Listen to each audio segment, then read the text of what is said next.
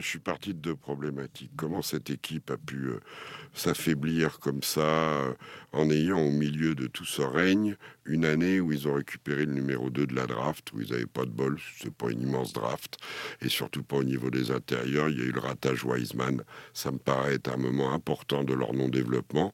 Le fait de prendre Kuminga, pour meilleur qu'il n'était à l'époque, il est en train de devenir très bon, mais il n'était pas prêt. Ça a permis à Draymond Green de devenir incontournable.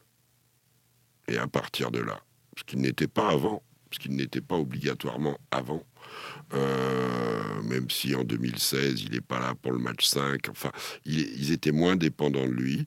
La les blessures et la baisse de Clay Thompson.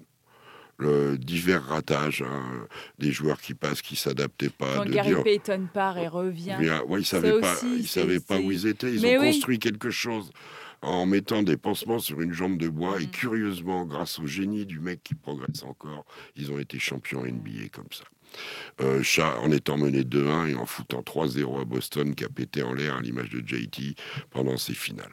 À partir de là, ils ont fait n'importe quoi n'importe quoi, dans le coaching, dans le management des hommes, dans le non-renouvellement. C'est quand on est au sommet mais quand on a la chance d'y être sur un concours de circonstances, qu'il faut surtout changer des choses. Ils l'ont pas fait en 2021, 22, euh, pardon, c'était 2022, 22, et ils passent à la caisse en ce moment. Euh, ils battent Boston, ok, ils sont à moins 17, ils reviennent, ils gagnent, c'est merveilleux. Steph Curry encore très fort. Clay Thompson a été bon. Alors, déjà, il n'est pas bien bon souvent en ce moment. Et j'adore Clay Thompson pour tout ce qu'il est, ce qu'il peut encore faire et tout. Mais encore moins quand Curry est bon. C'est-à-dire qu'ils sont rarement bons les deux ensemble. Euh, je vois l'émergence de Podzemski, je vois Kuminga qui se développe, je vois euh, Travis euh, Jackson. Tracy Jackson Davis. C'est Kelsey, Tracy. C'est Trace Jackson Davis. Trace Jackson Davis. Qui est le fils de Dale Davis. Comment? Qui est le fils de Dale Davis. Dale Davis, ok. qui est un grand gaucher qui peut mettre des scotch que Steve Kerr n'a pas assez calculé depuis le début, en dépendant encore de Draymond Green, parce qu'on gagne plus de matchs avec Draymond Green que sans Draymond Green, c'est indéniable, mais mentalement, Draymond Green a tué cette équipe. Il l'a tué avec son comportement, avec son arrogance, avec. C'est une équipe qui a tout pour être hyper respectée, et elle génère ce qui est Curie, ce qui est tout ça, tout ce qu'il a fait, tout ce qu'ils ont fait. Et ils se prennent l'autre qui, qui, gâche tout. Et je vois Steve Kerr qui, quand il est trangrudi, il défend, qui a besoin de, de plein de choses, qui est blanc comme un linge, qui est obligé de changer de matrice d'équipe en ce moment, de module.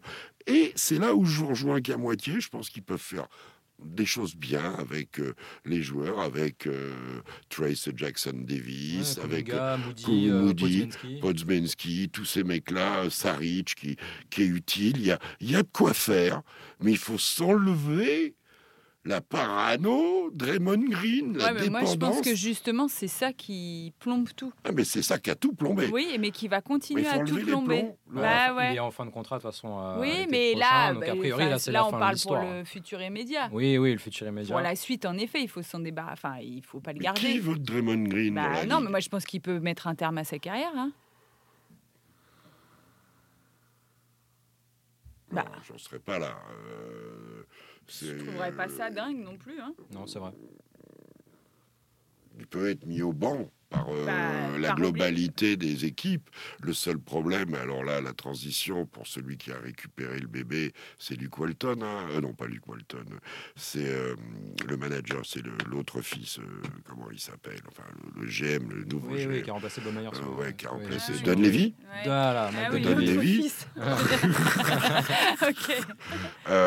qui, qui a récupéré une situation terrible où j'ai un immense respect pour Steve Kerr.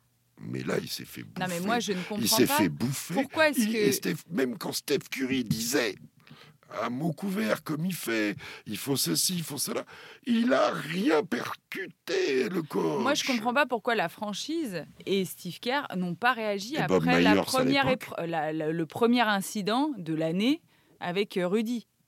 Pourquoi est-ce que là. C'est Steve Kerr le plus coupable. Bah oui, mais parce que. Là, il n'y a plus Bob Myers. C'est lui la voix de la franchise dans ces cas-là. Et là. Non, la euh, voix de la franchise, c'est Draymond Green depuis un moment. Bah, c'est là le problème, en fait. Je sais bien.